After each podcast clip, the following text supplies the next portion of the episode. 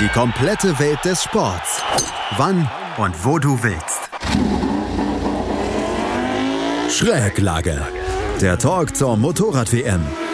Mit Andreas Thies und den Experten von motorsporttotal.com auf meinsportpodcast.de.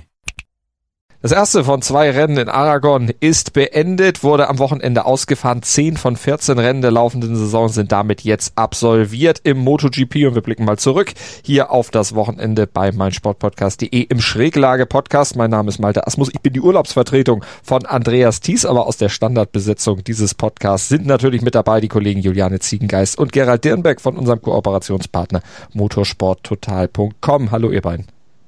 Hallo.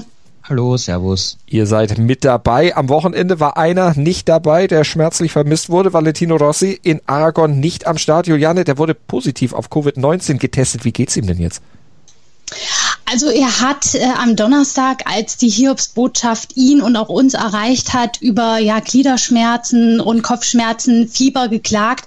Aber ihm geht's wohl mittlerweile ein bisschen besser. Er hat das wie, wie ja eine schlimme Grippe beschrieben.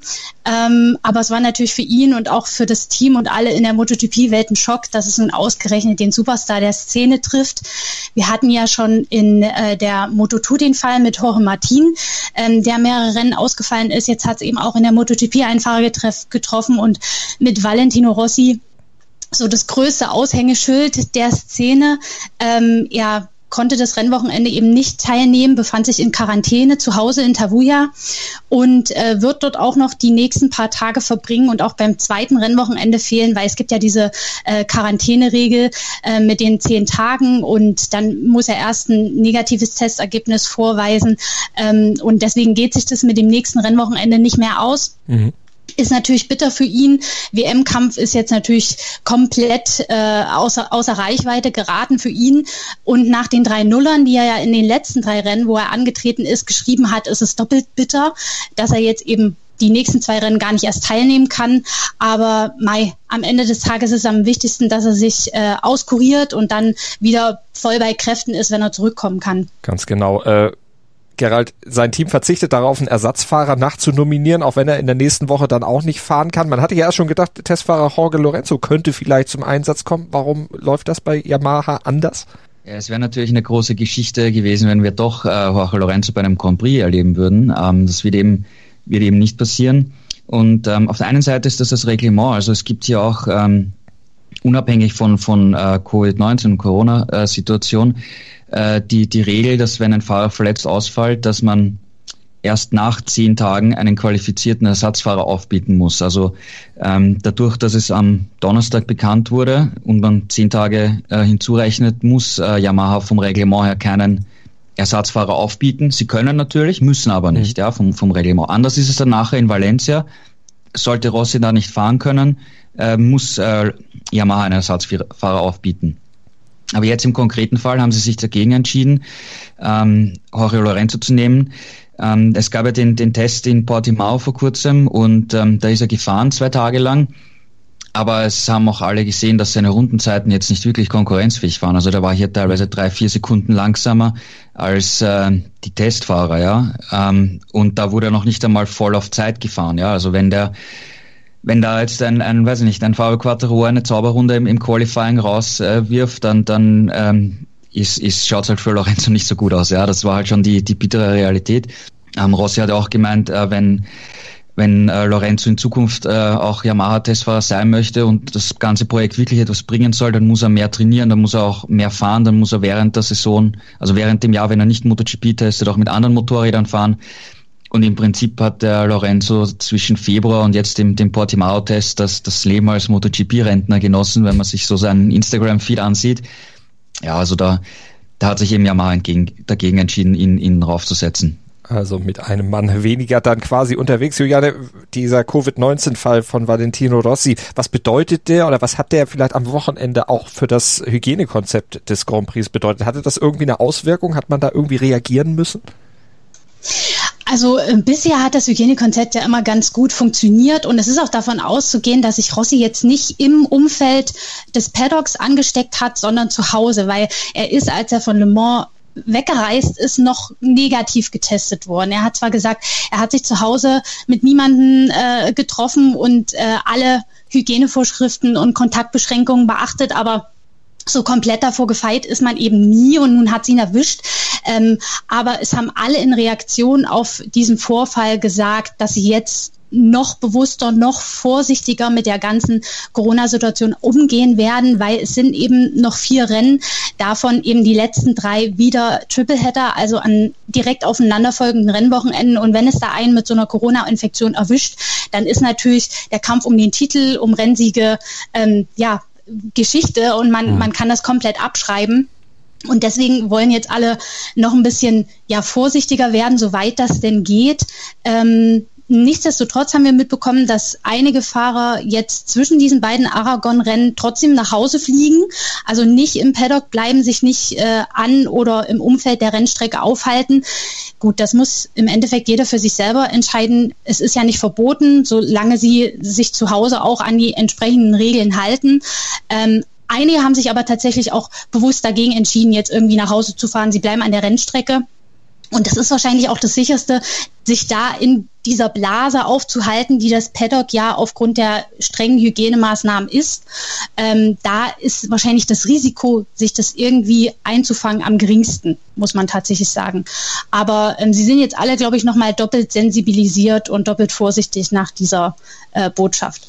Dann gucken wir mal auf das Rennen, auf das den sportlichen Teil des Rennens zurück, auf dieses Rennen ohne den Doktor. Alex Rins gewinnt auf Suzuki vor Alex Marquez auf Honda und seinem Suzuki-Teamkollegen Joan Mir, der dann auch durch diesen dritten Platz die WM-Führung übernommen hat, weil Fabio Quattararo auf Petronas Yamaha nicht in die Punkte fahren konnte. Das ist jetzt ganz grob verkürzt zusammengefasst, das, was am Wochenende auf der Piste passiert. Es ist natürlich noch viel mehr passiert, aber das ist das nackte Ergebnis und das liefert uns im Grunde auch schon mal die Hauptthemen dieses Podcasts. Arbeiten wir das doch der Reihe nach mal ab. Gerald, zwei Suzukis auf dem Podium. Erstmals ein Suzuki-Sieg in dieser Saison. Dazu jetzt die Spitze der WM-Wertung. Also mir, obwohl der noch nicht gewonnen hat, mit konstanten Podiumsplätzen dann eben diese Spitze erklommen. Was hat denn jetzt in Aragon den Ausschlag Ausschlag gegeben, dass Suzuki dann am Ende tatsächlich auch den Sieger stellt? Ja, die, die Stärke von der Suzuki einfach, dass sie einfach ein konstantes äh, Renntempo fahren können, dass die Reifen nicht so extrem einbrechen wie, wie bei anderen und dass sie einfach im, im Rennen einfach immer da sind und eben diese Konstanz äh, durchziehen können. Und wir haben jetzt oft darüber gesprochen, ähm, dass Suzuki bessere Startpositionen braucht. Ähm, John Mir hat das jetzt bewiesen mit, mit Startplatz 6. Alex Rins war nur Zehnter, aber der hat so einen Raketenstart hingelegt, das war, dass er gleich in den ersten Runden vorne in der Spitzgruppe dabei war. Also das war sicher ein Schlüssel äh, für, für den Sieg. Und wenn, wenn die Suzukis von Anfang an vorne dabei sind, dann können sie das, ähm, das einfach, einfach auch zu Ende fahren. Ja, während sie, wenn sie bei den anderen Rennen von weiter hinten gestartet sind, haben sie aufgeholt und waren dann am Ende da. Ähm, dann hat es dann aber oft nicht mehr ganz gereicht, um, um wirklich noch äh, um den Sieg kämpfen zu können oder den, den Führenden angreifen zu können. Und jetzt waren sie von Anfang an vorne dabei und äh, wenn, wir, wenn wir uns ehrlich sind, abgesehen von Alex Marquez, der einfach eine Riesenüberraschung äh, wieder war und, und jetzt im Trockenen auch bestätigt hat, dass er, dass er wirklich äh, in die MotoGP gehört und zu einem Top-Team gehört, waren eigentlich alle anderen chancenlos ja, gegen, gegen, äh, gegen Suzuki. Also ähm, speziell Yamaha im Training waren die wieder super, super stark unterwegs, aber im Rennen kein Podestplatz. Ähm, schon, schon enttäuschend für Yamaha. Mhm. Und ähm, ja, Suzuki ist, ist dabei. Du hast, du hast die, die WM angesprochen. Und ich finde vor allem die, äh, die Teamwertung so interessant, ja, weil da haben sie jetzt die Führung von Petronas Yamaha übernommen und man muss aber auf der anderen Seite, einen Seite bedenken, Joe Mir hat noch kein Rennen gewonnen. Jetzt hat Rins ein Rennen gewonnen, fährt aber die halbe Saison verletzt, ja, und trotzdem führen sie die Teamwertung an, ja. Ähm, das finde ich wirklich bemerkenswert, muss ich dir ehrlich gesagt sagen. Juliane, ist das ein Fingerzeig dann auch für die nächsten Wochen? Gut, nächste Woche an gleicher Stelle, da ist Suzuki dann wahrscheinlich wieder Favorit. Ich glaube schon. Also wir, wir reden ja und schwärmen ja schon die ganze Zeit von der Suzuki, die einfach das beste Gesamtpaket zu sein scheint, auf allen Strecken, bei allen Bedingungen. Und wie Gerhard schon gesagt hat, wenn sie es eben im Qualifying mal nicht ganz äh, ver, verdatteln und relativ weit vorn starten oder einen guten Start erwischen und sich nicht erst mühsam durchs Feld kämpfen müssen, dann sind sie eben von, vorn, von vornherein an der Spitze dabei und können so ein bisschen das Rennen diktieren, wie es ja Rins auch bravourös gemacht hat in dem Fall. Und ich denke, die Strecken, die noch kommen, die liegen dem Bike. Ähm, und äh, ja, mir hat sich natürlich jetzt ähm, mit dieser WM-Führung in eine ja, einerseits komfortable, andererseits vielleicht auch bisschen Drucksituation gebracht. Jetzt ist eben eher der Gejagte. Ähm, er jagt selber noch diesen ersten Sieg hinterher. Wir müssen ja sagen, für Suzuki überhaupt was in dieser Saison überhaupt erst der erste Sieg umso beeindruckender ist, wo sie in der Teamwertung und eben jetzt auch in der äh, Fahrerwertung in der WM liegen. Und ich warte da ehrlich gesagt äh, ja, ich erwarte da noch viel. Ähm, und das, das hat auch die Konkurrenz jetzt mitbekommen. Also Andrea Dovizioso, der ja jetzt auch noch Chancen auf den Titel hat. Ich meine, auf Platz vier mit nur 15 Punkten Rückstand mhm. hat er immer noch alle Möglichkeiten, aber er sagt, gegen die Suzukis wird es einfach mega schwer, weil die im Rennen einfach immer eine sehr gute Pace haben, vor allem in der zweiten Rennhälfte allen anderen ein Stück weit voraus, voraus sind durch das reifenschonende Fahren. Und äh, ja, das dürfte den anderen noch ziemliches Kopfzerbrechen bereiten für den Rest der Saison. Also die sind jetzt auf all, alle Fälle, äh, ja, wie gesagt, die Gejagten und ähm, ja, so mit dem Titel vor Augen, ja, ist alles möglich für die, für die äh, Blauen. So ganz hat Alex Rins den Titel, obwohl er äh, siebter in der Rangliste ist, auch noch nicht abgeschrieben, hat allerdings auch gesagt, wenn ich das tatsächlich jetzt noch schaffen sollte im Endspurt, dann wäre das doch schon eine große Überraschung. Der Titelgewinn von Joan Mir, keine so große Überraschung, aber was fehlt ihm denn Gerald noch, damit er auch mal einen Sieg einfährt? Ich glaube, er macht es eigentlich ähm, richtig, weil er schaut, dass er in jedem Rennen ähm, das Maximum herausholt und, und einfach immer er ist jetzt fast eigentlich immer auf dem Podium gewesen, auch außer bei dem Regenrennen in, in Le Mans, was eben ein außertourliches Rennen war mit, mit dem Regen in nassen Verhältnissen. Und wenn du permanent am Podium bist und dort immer anklopfst, dann, dann wird das erste Sieg einfach irgendwann einmal äh, passieren. Und wenn du einmal anfängst zu gewinnen, dann, dann passiert es halt oft, dass dann eine Siegesserie gestartet wird. Ja. Haben wir schon oft erlebt im Motorsport. Und ich glaube, es ist auch nur eine Frage der Zeit, wenn er einfach so weitermacht. Ja. Und äh, Du kannst ähm, auch mit, mit nur Podestplätzen äh, Weltmeister werden. Ja, wir, wir sehen gerade, dass er die WM anführt. Und ähm, ich glaube, wie gesagt, es, es fehlt wirklich nicht, äh, nicht viel. Ich dachte ja. eigentlich, ehrlich gesagt, äh, vor dem Rennen gestern, dass er hier die, die Chance hat zu, zu gewinnen. Ähm, aus dem Grund, weil er weiter vorne gestartet ist als Alex Rins. Aber dann hat Rins so einen Raketenstart hingelegt, dass die Situation umgedreht war. Ähm, aber wie gesagt, ähm, Suzuki sicher, Aragon 2 werden sie sicher wieder ein Wort mitreden um einen Sieg und Podest auf jeden Fall. Dann kommt Valencia, das ist eine Strecke, die ihnen auch entgegenkommen sollte. Ja, sehr kurvig, sehr technisch, ähm, nicht extrem lange gerade. Also da könnten die echt eine große Rolle wieder spielen. Ja, Portimao am Ende ist Neuland für alle, da müssen wir abwarten, aber mit Aragon 2 und plus die beiden Rennen in Valencia, da könnte sich schon mir schon eine, einen Grundstein legen, ja, um, um wirklich Weltmeister zu werden. Mhm eventuell eben Weltmeister, ohne je ein Rennen gewonnen zu haben in der Saison. Juliane, hätte das aus deiner Sicht dann so ein Weltmeistertitel ein Makel, wenn man den ohne Sieg einfahren würde? Für mich wäre das kein Makel, ehrlich gesagt. Äh, für den, für den Fahrer ist es vielleicht so ein bisschen ein Wermutstropfen, weil man das natürlich gerne mit einem Sieg krönen würde, kann ich mir vorstellen. Aber am Ende gewinnt der mit der besten Konstanz. Und das ist nun mal, wenn wir uns äh, das Gesamtklassement angucken, Joan der stand eins, zwei, drei, vier, fünf Mal auf dem Podium, ähm, war außer in Frankreich und bei seinen beiden Ausfällen äh, ganz zu Beginn der Saison nie schlechter als Fünfter. Mhm. Also ähm, er liefert halt immer ab, ist immer dabei, holt das Beste raus und das macht am Ende eben den Unterschied. Die anderen jetzt zum Beispiel ein Fabio Quadraro, der hat jetzt eben äh, ja ein mehr oder weniger absolutes Horrorrennen fabriziert mit nur Platz 18, keine Punkte geholt, das letzte Mal auch schon mit Platz 9, nur so lala. Ähm, ja, und da, da ja, gerät man dann ins Hintertreffen und vielleicht auch so ein bisschen in so einen Negativstrudel. Ähm, und bei Johanni ist das eben überhaupt nicht der Fall. Und insofern würde das jetzt in fehlender Sieg für mich nicht schmälern, wenn er den Titel holen würde. Gerald, siehst du es ähnlich? Ja, ich sehe es eigentlich auch ähnlich. Ähm weil, ähm, also ich, ich finde, wenn jetzt einer von den WM-Favoriten wegen einem, einem positiven Corona-Test jetzt ein, zwei Rennen verpassen würde, dann wäre das schon ein unnatürlicher Einfluss von außen auf, auf die WM. Ja, das wäre dann schon etwas seltsam, finde ich. Aber solange ähm, die Saison jetzt so normal fertig läuft, auch wenn wir, wenn sie nur in Europa stattfindet, ja, da wurde ja auch diskutiert, ist es eine eine richtige Weltmeisterschaft. Ich finde schon, ja, wenn jetzt die Saison normal zu Ende läuft, ist es okay. Und ähm, am Ende wird zusammengerechnet, wer die meisten Punkte hat, hat, äh, hat gewonnen. Ja, das mhm. ist die ganz einfache Rechnung. Und äh, wir haben schon öfters äh, Weltmeisterschaften erlebt, äh, auch in der Formel 1, dass, dass der Fahrer, der die meisten Rennen im Jahr gewonnen hat, am Ende nicht Weltmeister wurde, weil er zu viele Nuller hatte oder, oder was auch immer. Wer am Ende die meisten Punkte hat, ist Weltmeister. Punkt. Egal, äh, wie viele Rennen du gewonnen hast oder ob du kein Rennen gewonnen hast. Ich glaube, das spielt äh, im Endeffekt für die Wertigkeit äh, keine Rolle. Also mir aktuell mit sechs Punkten Vorsprung vor Quattararo in der Pole Position. Zwischen die beiden Suzukis hatte sich jetzt am Wochenende in Aragon ein Mann auf der Honda gequetscht, der ja so ein bisschen belächelt wurde, als er den Job bei Honda gekriegt hat. Alex Marquez, da wurde gesagt, naja, Vitamin B, das ist der kleine Bruder von Marc Marquez, deshalb hat er diesen Platz da vielleicht auch gekriegt. Man hat ihm nicht so viel zugetraut. Und Gerald, du hattest eben auch schon gesagt, das hat er widerlegt, dieses Vorteil, Vorurteil, weil der letzte oder beim letzten Rennen dann in Le Mans auf nasser Piste gewonnen hat, jetzt nochmal in trocken, nee, nicht gewonnen hat, aber aufs Podium gefahren ist, jetzt nochmal auf trockener Piste das bestätigt hat. Was macht ihn jetzt in diesem, in dieser Phase der Saison so stark, dass er da auch so konstant unterwegs ist, ganz egal welche Bedingungen das ist? Ist das, dass er sich jetzt akklimatisiert hat?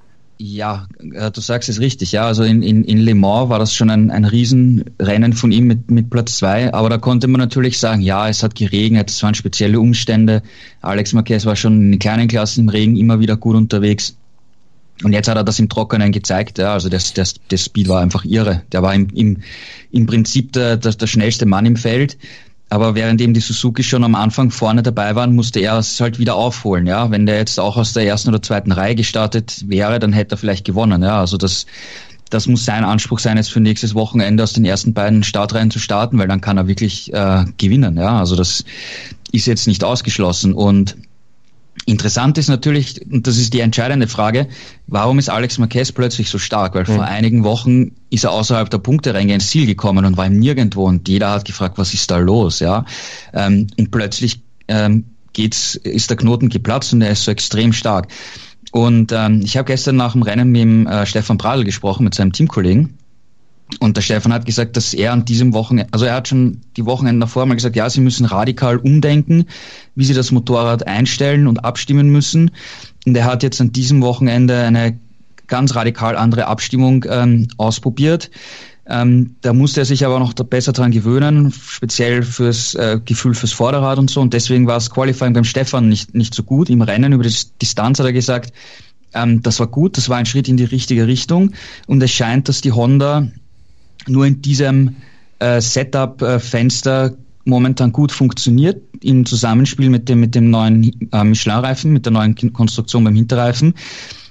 Aber damit der Stefan noch einen Schritt machen kann, hat er gesagt, muss er ein ähm, bisschen mehr riskieren noch und ein bisschen mental noch mehr ans Limit gehen. Und wenn du dann diese Grenze überschreitest, dann bist du mit dieser Honda, mit dieser Abstimmung schnell. Mhm. Warum ich das jetzt so ausführlich vom Stefan erzählt habe, ähm, ist, ähm, dass der Stefan gesagt hat, der Alex Marquez äh, arbeitet seit äh, Misano schon mit dieser Abstimmung, mit dieser radikal anderen Abstimmung.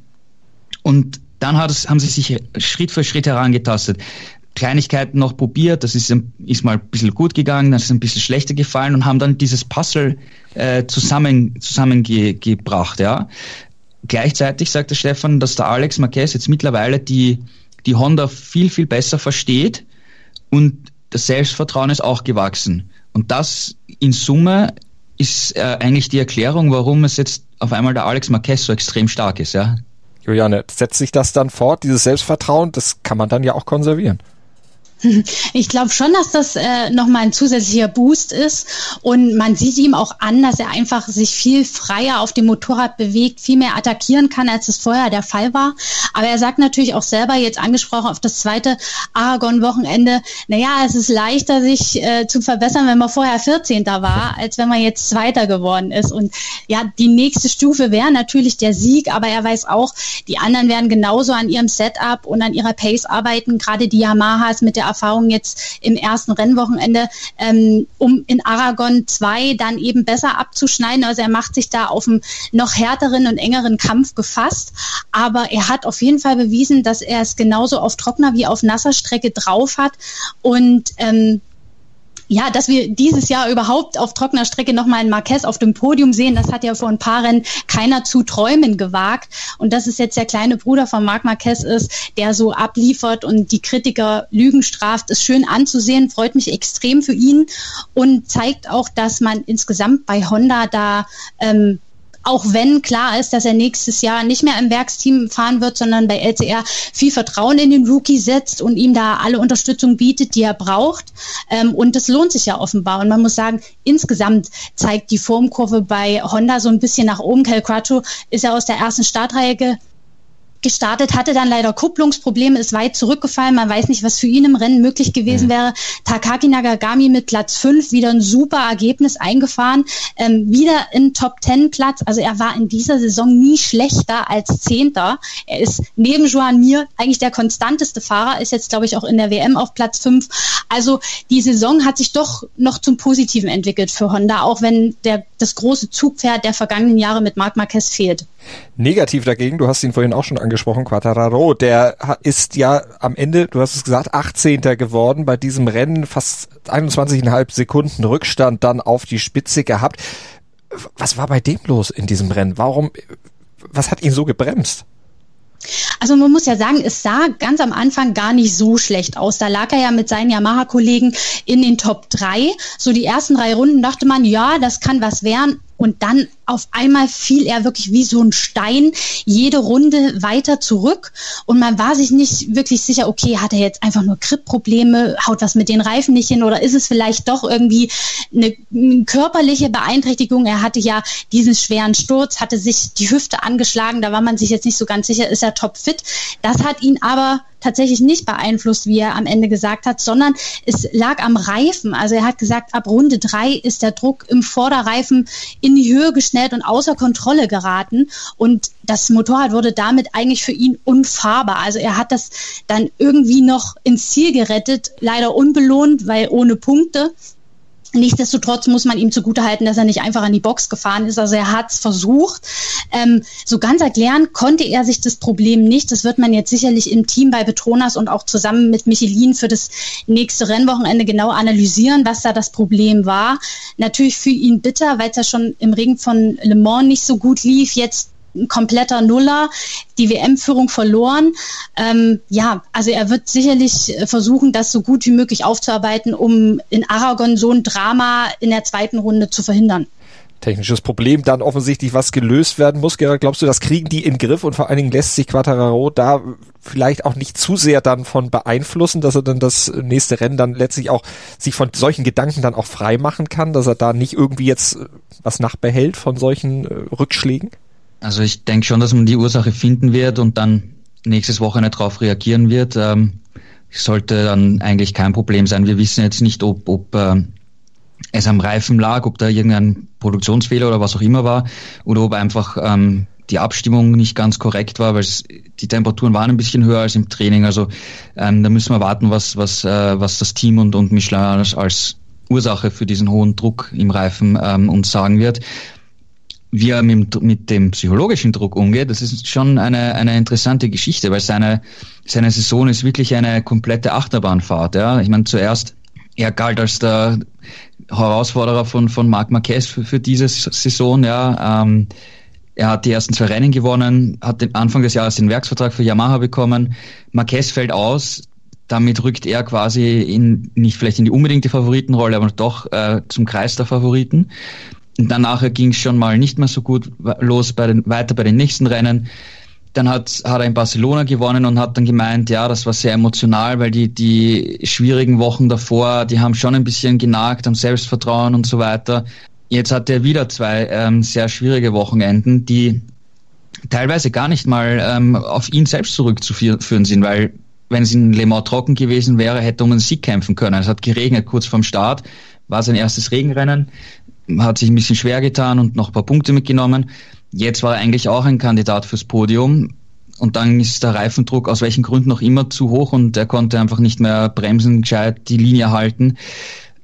Also es, es waren jetzt, sagen wir mal, zwei schwierige Rennen, die ein bisschen außerhalb seiner eigenen Kontrolle sind. Und mhm. die Frage ist halt, äh, wie gehst du damit um? Ja, wenn du gleichzeitig siehst, ähm, Suzuki ist einfach extrem stark. John Mir macht überhaupt keine Fehler. Ja, ich meine, ähm, im, im Training in Aragon ist äh, Quadro auch ziemlich heftig gestürzt, hat sich die Hüfte geprellt. Ja, ist dann ähm, auf einer Krücke gegangen. Ja, also das war schon schon heftig und er wird sicher jetzt vor allem auch die Tage danach äh, spüren. Ja, vor allem beim Schlafen, wenn es dich umdrehst und so. Also das war schon schon heftig und und das das sind auch so kleine Dämpfer, die die muss man auch psychologisch verarbeiten. Ja, und äh, wenn du die Zähne zusammenbeißen musst, ja, und, und dich auch mit Schmerzen ein bisschen quälen musst. Gleichzeitig, Joan Mir macht einfach keine Fehler. Ich kann mich jetzt ehrlich gesagt gar nicht erinnern, wann der das letzte Mal irgendwann gestürzt ist, auch im Training, ja. Ähm, und äh, interessant fand ich, dass Quattro nach dem Rennen gesagt hat, der Druck ist gar nicht bei ihm, weil er ist kein, er ist erst in seiner zweiten Saison, er ist kein Werksfahrer, der Druck liegt auf den Werksfahrern und so. Ja, stimmt schon irgendwie, aber trotzdem ist er einfach seit Anfang des Jahres einer der, der Mitfavoriten. Mhm. Ja, also ich, es wird spannend, ja, wie er, wie er mit dem Druck umgeht. Und natürlich klar ist, ähm, er braucht jetzt nächstes Wochenende ein gutes Ergebnis, was unter normalen Umständen Top 5 wären auf jeden Fall drin gewesen und das, das muss er nächstes Wochenende auf jeden Fall ähm, auch ins Ziel bringen. Dann gucken wir noch auf einen weiteren, beziehungsweise ein weiteres Team, auf eine weitere Marke, die unter Wert sich vielleicht auch geschlagen hat an diesem Wochenende. Also nicht nur der Mann auf Yamaha, über den wir eben gesprochen haben, sondern Juliana, auch die Ducati-Fahrer blieben ja doch, doch hinter den Erwartungen eigentlich zurück. Dovizioso als Siebter noch der Beste. Was war bei denen los? Ja, für die lief es schon seit den Trainings wirklich nicht so toll. Ähm, ich glaube, denen haben an, am meisten die kühlen Temperaturen zu schaffen gemacht. Ähm, und da es die ganzen Trainings über wirklich sehr kalt war und erst im Rennen auch durch die Verschiebung um eine Stunde nach hinten ein bisschen wärmer wurde, hat dann natürlich auch so ein bisschen die Basis für die Bedingungen gefehlt. Man hat sich da in den kühlen Bedingungen mehr oder weniger rumgequält und erst im vierten freien Training dann so ein bisschen auf das Rennen mit erwartbar wärmeren Temperaturen hinarbeiten können. Ähm, am Ende des Tages hatten sie dann mit einem sehr hohen Reifenverschleiß zu kämpfen und Hinzu kam natürlich bei Andrea Dovizioso von Startplatz 13, muss man sich dann eben auch erstmal durchs Feld prügeln. Das ja, ist dann, was den Reifenverschleiß angeht, noch das zusätzliche Übel. Ähm, er hat sich dann noch bis auf Platz vier, äh, bis auf Platz sieben vorgekämpft, so ein bisschen Schadensbegrenzung. Und sein Glück ist eben auch, dass ähm, mit Alex Rins jetzt wieder einer gewonnen hat, der im unmittelbaren WM-Kampf an der Spitze nicht so die große Rolle spielt. Fabio Quadraro wiederum ist relativ weit hinten gelandet. Dadurch ergeben sich jetzt für Dovizioso nicht so große Verluste. Tatsächlich hat er, glaube ich, sogar ein paar Pünktchen gut machen können. Also da ist immer noch alles offen, mehr oder weniger. Aber wie gesagt, wenn es so weitergeht und er immer so um die Top 5 oder Platz 7 herumdümpelt, dann wird das natürlich nichts mit dem Titel. Also er muss einfach auch mal wieder aufs Podest mhm. fahren oder bestenfalls in Sieg. Aber darauf deutet im Moment nichts hin, weil da einfach auch äh, schlichtweg das Tempo fehlt. Wie ist deine Prognose da für die Ducati, Gerald, für die nächsten Wochen, für die ausstehenden vier Rennen? Tempo fehlt? Ja, wir haben ja vorhin darüber gesprochen, ob ein Weltmeistertitel ohne Sieg ähm, gleich viel wert ist mhm. oder nicht. Ja. Und wenn du dir jetzt die bisherige Saison von Andrea Dovizioso ansiehst, er hat so ein Rennen gewonnen, aber alle anderen Rennen waren durchwachsen mhm. und eigentlich ähm, für, für seine Ansprüche schlecht. Ja. Ähm, also wenn jetzt er Weltmeister werden würde, um sagen wir einen Punkt vor, vor Joan Mir, ähm, hätte er sich dann wirklich mehr verdient, ja, weil er hat ein super Rennen gehabt und sonst waren sie alle schlecht. Und auf der anderen Seite, Joan Mir zeigt sehr viele, sehr starke Rennen. Es fehlt halt der Sieg. Also ähm, ist eine interessante Diskussion, über, über die man wahrscheinlich ewig philosophieren kann, aber ähm, mit, mit der derzeitigen Performance ist es halt äh, für, für Ducati ähm, nicht besonders gut.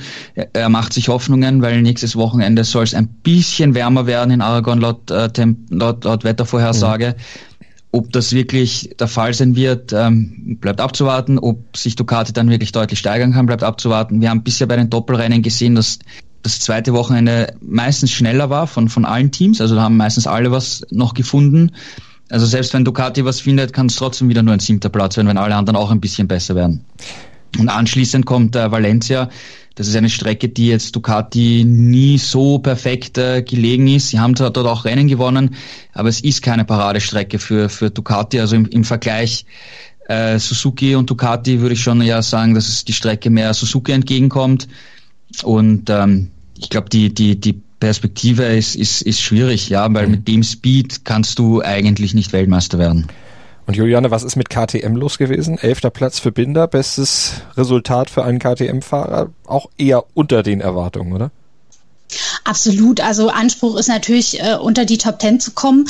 Das hat in diesem Rennen niemand geschafft. Binder, wie du sagtest, bester Fahrer auf Platz 11, hat am Ende noch den eigenen Teamkollegen mit Paul Espargaro überholt. Ähm, der hatte tatsächlich wohl gegen Rennende so ein kleines Scharmützel mit Danilo Petrucci, ist ihm wohl hinten reingefahren hat zumindest Petrucci gesagt. Wir haben es in den TV-Kameras leider nicht gesehen. Es wurde ähm, nicht eingefangen. Ähm, Petrucci hat es äh, aufgrund dieser Kollision dann noch nach hinten durchgereicht. Paul Espargaro wohl äh, nicht so wirklich tangiert. Er ist dann ja ähm, hinter Binder als Zwölfter ins Ziel gekommen, aber der Anspruch ist natürlich ein anderer. Ähm, interessant war, dass äh, KTM anders als äh, ja, viele Konkurrenten tatsächlich vorne nicht den Medium-Reifen verwendet hat. Äh, normalerweise gehen die ja ähm, am Vorderrad immer eine Stufe härter, aber hatten sich wohl ähm, bei den Temperaturen ein bisschen mehr vom Softreifen erhofft. Das ist jetzt nicht so wirklich aufgegangen. Da wird man sicherlich für das zweite Rennwochenende auch nochmal in die Analyse gehen. Ähm, bei wärmeren Temperaturen wäre dann eh der Medium-Reifen äh, der Reifen der Wahl und vielleicht geht dann da ein bisschen mehr. Aber das war auf jeden Fall nicht das Ergebnis, was sie sich erhofft hatten. Also auch da muss noch ein bisschen aufgearbeitet werden für das zweite Rennen dann am nächsten Wochenende. Wir sind eingestiegen in unsere MotoGP-Sendung mit einem, der nicht dabei war, mit Valentino Rossi. Wir müssen jetzt auch noch mal über einen sprechen, der auch nicht dabei war, der ja schon länger nicht dabei ist. Andrea Janone nämlich letzten Herbst für alle die, die es noch nicht mitgekriegt haben, beziehungsweise einfach um den Kontext herzustellen, wurde ja im Laufe des Grand Prix von Malaysia bekannt oder da hat er dann etwas, eine Substanz, die laut Dopingreglement äh, verboten ist, zu sich genommen über verunreinigtes Fleisch. So sagt er selbst. Das wurde auch ja festgehalten. Trotzdem wurde er gesperrt wegen Dopings. Gegen dieses Urteil kämpft er gerade an. Gerald, wie ist denn da der aktuelle Stand? Wie ist da die aktuelle Entwicklung? Ja, am Donnerstag, dem 15. Oktober, gab es die Verhandlung vom Internationalen Sportgerichtshof. Ähm, Ianone will einerseits erreichen, dass seine 18-monatige Sperre aufgehoben wird. Auf der anderen Seite fordert die Weltantidopingagentur die Höchststrafe von vier Jahren. Am Donnerstag war das war die Verhandlung, die soll elf bis zwölf Stunden gedauert haben insgesamt. Und ähm, eigentlich haben wir erwartet, dass wir dann nicht am gleichen Tag, aber vielleicht in den in den Tagen danach ähm, eine eine ein Urteil bekommen, ja, dass das verkündet wird. Und am Freitag gab es dann lediglich die Meldung, dass sich jetzt die ganzen ähm, Richter dort die mit der Sache äh, befassen werden und bis äh, Mitte, Oktober, äh, bis Mitte November wird man eine Entscheidung verkünden. Es wurde kein genaues Datum genannt, sondern spätestens im Mitte Oktober, Mitte November soll es dann eine, eine, ein Urteil geben. Mhm. Das ist natürlich ähm, für Janone extrem bitter und auch, auch für Aprilia natürlich, ja, weil im Prinzip heißt das, dass er in dieser Saison, selbst sollte er freigesprochen werden, ja, was wir wissen ja nicht, wie, wie, wie das Urteil aussehen wird, ähm, sollte er freigesprochen werden, dann, dann könnte er in dieser Saison praktisch nicht mehr fahren, weil Portimao ist auch äh, Mitte, Mitte November. Ähm, und natürlich die Planungen für, die, für das nächste Jahr sind natürlich auch on hold, ja, weil ähm, ist, steht Ianone nächstes Jahr überhaupt zur Verfügung? Weiß, weiß man nicht. Braucht Aprilia einen Ersatz? Weiß man nicht, ja. Mhm. Ähm, also viele, viele Fragezeichen. Und ähm, wenn wir zurückblicken auf, auf den Frühling, ja, wo, wo Ianone diese ähm, Klage vom, vom äh, Internationalen Sportgerichtshof eingereicht hat, um eben gegen seine Sperre zu kämpfen, hat man damit gerechnet, dass man im Juni, Juli, spätestens im August ein Urteil hat, ja, und er vielleicht die ersten drei, vier Rennen verpasst, sollte er freigesprochen werden. Und jetzt sind wir schon bei Mitte November und wissen, wissen immer noch nichts, ja. Also das ist schon dann ähm, ziemlich hart für ihn, ja. Und auch für Aprilia natürlich. Juliane, was macht die Entscheidungsfindung da so kompliziert? Warum zieht sich das alles so hin? Naja, man, man äh, muss ja quasi den Beweis erbringen, dass er das unwissend äh, zu sich genommen hat, diese verbotene Substanz. Man plädiert ja so ein bisschen auf Lebensmittelkontamination. Ähm, zu dem Zeitpunkt befand man sich ja in Asien und hat da, er hat da wohl in einem Restaurant gegessen irgendein Steak und das war womöglich eben kontaminiert. Äh, tatsächlich waren die festgestellten Werte relativ gering. Aber wir wissen auch, dass äh, ja die internationale Dopingagentur da eben keinen Spaß versteht mhm. und ähm, eben sagt, man muss wissen, was man zu sich nimmt und wenn man nicht sicher gehen kann, dass das, gerade wenn man eben Athlet, äh, Sportler ist, dass das nicht kontaminiert ist, dann darf man es nicht zu sich nehmen. Und ja, das ist mehr oder weniger so ein bisschen so eine Pattsituation. Nichtsdestotrotz hat, trotz hat April ja immer noch die Hoffnung, dass sich das irgendwie zum Positiven klärt ich habe so den Eindruck, je länger sich das zieht, umso schwieriger wird's. Also ich, ich bezweifle, dass das tatsächlich noch ein gutes Ende findet. Und das ist natürlich zum einen für Ianone bitter und zum anderen auch für Aprilia, die ihm immer noch die Treue halten, was einerseits bewundernswert ist und, und für sie als Team spricht. Andererseits will man natürlich sich auch langsam für die nächste Saison aufstellen und äh, ja, zögert die Fahrerentscheidung da immer noch so ein bisschen hinaus. Äh, wobei man sagen muss, ich meine, selbst wenn Ianone freigesprochen wird und zurückkommen kann, der ist halt ein Jahr aus dem Training. Ähm, wie, wie gut ist er noch? Wie schnell kommt er wieder rein? Und man hätte ja zum Beispiel mit einem Cal Crutchlow, der ähm, bei Honda raus ist und sich für April ja schon sehr offensiv angeboten hat, einen sehr erfahrenen Piloten, der dem Team sicherlich auch viel geben könnte. Und man verspielt das eben mit dieser Warterei auch so ein bisschen. Mhm ähm, ja, eine schwierige Situation. Man hofft so, ja, schon, dass es noch irgendwie gut ausgeht, aber ehrlich gesagt, bei mir schwindet die Hoffnung, dass es tatsächlich noch passiert. Schuldspruch, Gerald, wäre das sowas wie, ja, vielleicht auch das Karriereende dann für Janone? Ja, wahrscheinlich, ähm, denke ich schon. Ich meine, man müsste natürlich dann abwarten, äh, wie lange er dann gesperrt wäre. Ja, wäre es jetzt nur die, die würde jetzt nur die 18-monatige Sperre bestätigt werden bis, bis Mitte Juni nächsten Jahres gibt es dann vielleicht eine Chance, dass er 2022 wieder zurückkommt, wobei natürlich ähm, auch die Jugend drängt äh, in die in die MotoGP, ja. Also ähm, die Plätze sind nicht so so frei verfügbar, ja. Und das wartet dann, jetzt wartet Aprilia auf Janone, aber ewig werden sie auch nicht warten. Und sollte es wirklich die Sperre von vier Jahren geben, dann ist natürlich die, die Karriere vorbei. Ja. Ähm, auf der anderen Seite, er hat ja auch schon ein kleines anderes Standbein. Er betreibt eine Sushi-Bar in, in seiner Heimatstadt in Italien. In, ähm, in, in Lugano hat er eine Disco mit, mit zwei anderen Personen zusammen jetzt. Ähm, also er hat da auch andere Beschäftigungen abseits des Rennsports, ja, die ihm ja auch taugen. Wenn man so sein Instagram-Profil anschaut, dann ist er ja auch ähm, ein, ein Fashion-Typ, ja, und, und ja, interessiert sich da auch für andere Themen abseits des Rennsports. Solange dann im Sushi keine Verunreinigungen drin sind, alles, alles gut. Lass uns noch auf die beiden kleineren Serien eingehen. Lass da nochmal gucken, was beim Moto 2 zum Beispiel war. Los auf Kalex gewinnt vor Bastianini und Martin in der Gesamtwertung Bastianini 155 Punkte, Lowe's 153 und Marini mit 150. Juliane, da ist alles sehr, sehr eng. Weiter. Absolut, aber man muss sagen, der, der die WM angeführt hat, bevor das Rennen stattgefunden hat, war ja Luca Marini. Und für den ging es wirklich schlecht. Er ist nämlich sehr früh im Rennen ausgeschieden, auf Platz 6 liegend. Man weiß jetzt nicht, hätte er um die Spitzenplätze mitkämpfen können. Er ist eigentlich immer ähm, relativ gut dabei. Also ein Top-5-Ergebnis hätte das sicherlich werden können. Früher Sturz konnte äh, nicht mehr eingreifen und ist jetzt natürlich in der WM so ein bisschen ins Hintertreffen geraten und äh, besonders bitter auch sein Teamkollege aus dem äh, Team von Valentino Rossi, ähm, Marco Vesecchi, ist gestürzt. Der tatsächlich gegen Ende hin in Führung liegend auch noch. Also er hat äh, den Sieg los so ein bisschen geschenkt. Ähm, beide in Kurve 2 gestürzt, also der ersten rechts in Unfallschwerpunkt an dem Wochenende. Vielleicht haben sie es da einfach ein bisschen zu leichtsinnig angegangen natürlich bitter fürs Team und bitter auch für Besecki mit Blick auf die WM, denn der lag da auch nicht so schlecht, ist jetzt auch zurückgefallen. Und beide haben so ein bisschen doppelt gelitten, weil Bastianini zum Schluss noch äh, Jorge Martin abfangen konnte und Zweiter geworden ist. Und ja, der ist jetzt WM-Führender und Lowe's liegt mit seinem zweiten Sieg in Folge jetzt auch total im Titelrennen. Also es wird nochmal richtig spannend hinten raus und ich bin äh, auch sehr erwartungsvoll äh, und gespannt, wie die beiden äh, Teamkollegen aus dem Rossi-Team diesen Doppelausfall verdauen und ob sie es in Aragon 2 besser hinkriegen als dieses Mal. Besser hinkriegen kriegt's hoffentlich auch Gerald äh, Marcel Schröter hin, 15. Platz im ersten Rennen.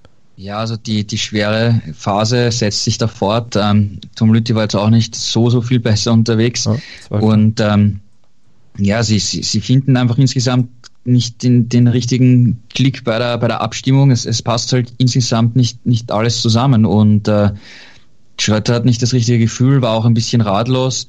Ähm, ja, sie haben jetzt noch eine, ein Wochenende, um, um, um es besser zu machen, ja, aber wir hoffen wirklich, dass, dass sie noch irgendwas finden, damit sie zumindest die Saison jetzt äh, noch besser abschließen können. Es steht ja jetzt auch fest, dass der Marcel nächstes Jahr für Intact fahren, fahren wird und ähm, nächstes Jahr muss es auf jeden Fall äh, deutlich, deutlich besser wieder laufen, ja, weil dieses Jahr war außer kleinen Highlights und einem Podestplatz eigentlich äh, nix, ja. Mhm. Also bleibt wirklich nur zu hoffen, dass sie irgendwie einen Weg finden jetzt ähm, am zweiten Aragon-Wochenende drücken wir natürlich die Daumen aus deutscher Sicht. Moto 3 Rennen, äh, Juliane Masia auf Honda vor Binder KTM und Fernandes KTM. Wie beurteilst du diesen äh, Zieleinlauf? Masia der beste von den drei genannten in der WM-Wertung als Sechster, aber auch schon ziemlich weit weg. Ja, aber ähm, ein cooles Rennen auf jeden Fall von ihm. Er ist ja nur von Startplatz 17 ins Rennen gegangen und hat eine echt starke Aufholjagd gezeigt. Am Anfang sah es ja so aus, als ob das ein Durchmarsch von äh, Raúl Fernandes äh, wird. Der ist von der Pole gestartet und hat das Rennen ähm, eigentlich bis zum Schluss relativ souverän angeführt, auch wenn immer mal Druck von hinten kam, aber er konnte sich relativ gut behaupten und dann konnte Masia zu dieser Führungsgruppe irgendwie wieder den Anschluss herstellen und hat dann äh, Fernandes attackiert, glaube ich, in der drittletzten Runde zum ersten Mal die Führung übernommen und dann haben sich beide immer wieder gegenseitig behagt. Und dann in der Schlussrunde auf der Gegengraden ist er vorbeigezischt und hat sogar noch den Binder mit sich gezogen und Fernandes ist dann leider nur Dritter geworden, aber er hat sich trotzdem gefreut, weil es war der erste Podestplatz für ihn und deswegen war der Jubel auch bei ihm groß, auch wenn es für den Sieg nicht gereicht hat. Also insgesamt äh, ein spannendes Rennen bis zum Schluss äh, für die Moto 2, äh, für die Moto 3 ja immer sehr prädestiniert, solche Rennen. Das auf jeden Fall, Gerhard. Was war denn mit den Führenden in der Gesamtwertung, in der WM-Wertung? Arenas, Ogura und Vietti. Die fuhren ja eher hinterher, wenn man so aufs Klassement guckt. Naja, Arenas hat schon mitgemischt vorne in der, in der Spitzengruppe und es hat ihm ja auch nur eine halbe Sekunde gefehlt äh, auf, auf einen Sieg. Aber er hat sich irgendwie in, in der letzten Entsch Runde nicht richtig positioniert und, und hat eben die Chance aufs Protest äh, verloren. Ja, aber er war, er war vorne dabei. Ähm, Vietti war in der Verfolgergruppe dabei, ist okay, ja, ähm, konnte aber nicht ganz, ganz vorne mitmischen mit der Spitzengruppe, aber das, das größte Sorgenkind ist aus der WM, aus beim WM-Kampf eigentlich Ayogura, weil seit drei Rennen geht bei ihm eigentlich nichts. Ja, das fängt schon im, im Qualifying an, wo er schlechte Startpositionen hat.